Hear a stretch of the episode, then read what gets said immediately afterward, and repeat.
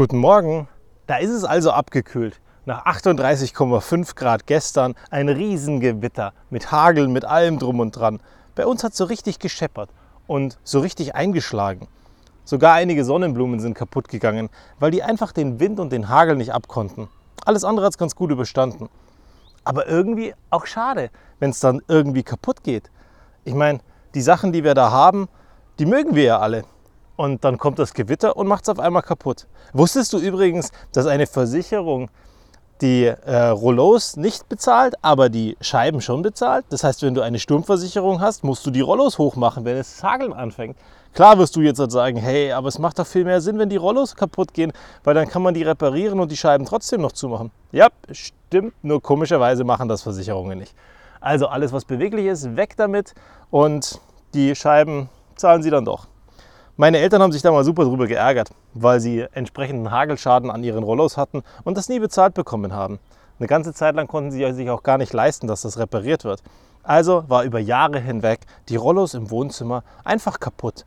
Ein paar Löcher drinnen. Dunkel war es also dort nie, auch wenn man verschattet hatte. Und sonst? Was machst du aus diesen Situationen, wo es nicht so gut läuft, wo ein Gewitter dir einfach alles verhagelt? Ich meine, das gibt es ja auch so ganz oft. Und was habe ich gestern gemacht? Ich habe den Putzlappen danach rausgeholt diese zwei Putzlappen von meiner Frau und habe dann angefangen, die Fensterscheiben zu putzen, weil ich mir dachte, hey, eigentlich ist es gar nicht verkehrt. Total nett. Jetzt sind wenigstens die Scheiben nass. Wenn sie nass sind, kann ich sie einmal abreiben und danach drüber wischen und zack waren die Scheiben geputzt. Ich meine, normalerweise gibt man da ganz schön viel Zeit rein oder man gibt wahnsinnig viel Geld aus, wenn jemand kommt und das macht. So war es relativ schnell erledigt, weil es war ja schon alles vorher nachts gemacht. Und ich glaube, das ist das, was wir am Ende auch sehen müssen, dass wir aus diesen Sachen, die uns was verhageln, auch was lernen können und was Positives mitnehmen können.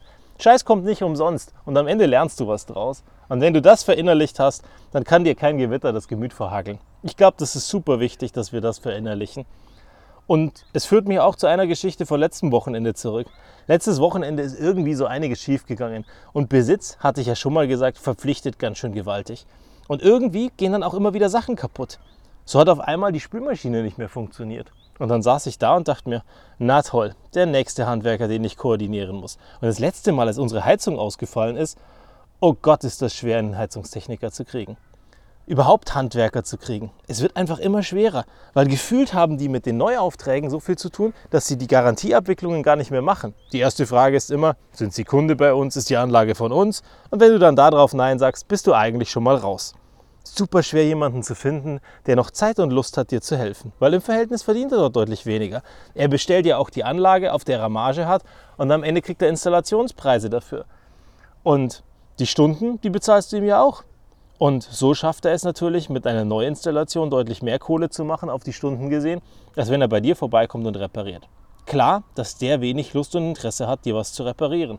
Also was machst du, wenn die Kaffeemaschine kaputt ist, die Spülmaschine nicht mehr geht? Ich für meinen Teil habe einfach in YouTube nachgeguckt, habe eingegeben, was die Fehlermeldung war, beziehungsweise anfangs wusste ich noch nicht und musste einfach nur reingeben, Spülmaschine relativ laut beim Abpumpen und zack hatte ich ein Video gefunden mit so ein paar Ursachen von jemandem, der sich auskannte.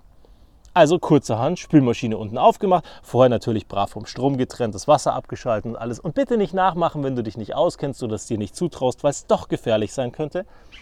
Und dann das Ergebnis, sechs Kirschkerne im Abfluss. Kirschkerne raus, Spülmaschine hat wieder funktioniert. Und so sind diese Kleinigkeiten, die immer wieder da sind. Da hat der Pool Löcher. Und dann gibt es Pool-Flick-Kits, die auch unter Wasser funktionieren. Man findet die Löcher ganz einfach, indem man schaut, wo es nass wird. Wenn man außenrum alles trocken wischt, dann weiß man schon mal ziemlich genau, wo das Loch sein kann. Und wenn man dann ein bisschen guckt, ein bisschen hochhebt und ein bisschen sich Zeit nimmt, dann findet man die Löcher, kann sie zukleben und auf einmal funktioniert der Pool wieder. Und so war ein Ding nach dem anderen, das zu reparieren war. Und am Ende kommt es auf die Kleinigkeiten an. Als ich unter der Küche dann den, den Wasserhahn zerlegt habe und die Abflussrohre zerlegt habe, oh Gott, ist das eklig nach einigen Jahren zu machen. Naja, da habe ich dann festgestellt, wenn du das eine Dichtungsringrohr vergisst, dann ist das eben blöd. War zum Glück nicht so schlimm, es hat nur rausgetropft. Aber ärgerlich war es trotzdem. Glücklicherweise habe ich das ja dann am nächsten Tag gefunden, als ich die Spülmaschine repariert habe. Und was bleibt unterm Strich? Besitz verpflichtet. Etwas nutzen können ist so viel schöner als Besitz zu haben. Aber komischerweise kaufen viele von uns immer noch CDs und Filme, anstatt sie einfach zu leihen. Oder irgendwelche Abos zu haben, wo man Musik immer hören kann, so viel man möchte und wann man möchte und wo man möchte. Unterm Strich sind wir wahrscheinlich heute alle in der Lage, mit unseren Smartphones und Tablets und Computern auf irgendwelche Geräte zu streamen, um diese Musik dann auch auf was Hochwertigem zu hören. Notfalls kauf dir was. Weil ganz ehrlich, wenn du CDs für 10 oder 15 Euro kaufst oder DVDs oder Blu-rays, dann hast du das relativ schnell wieder drinnen.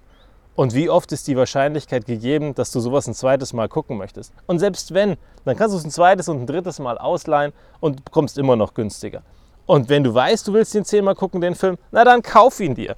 Aber dann hab ihn digital. Dann liegt er wenigstens nicht im Schrank und belastet dich mit seinem Besitz. Weil ich glaube, das ist das, was am Ende bleibt. Alles, was du hast, alles, was dir gehört, verpflichtet dich dazu, es zu reparieren, es aufzuräumen und irgendwo Platz dafür zu schaffen.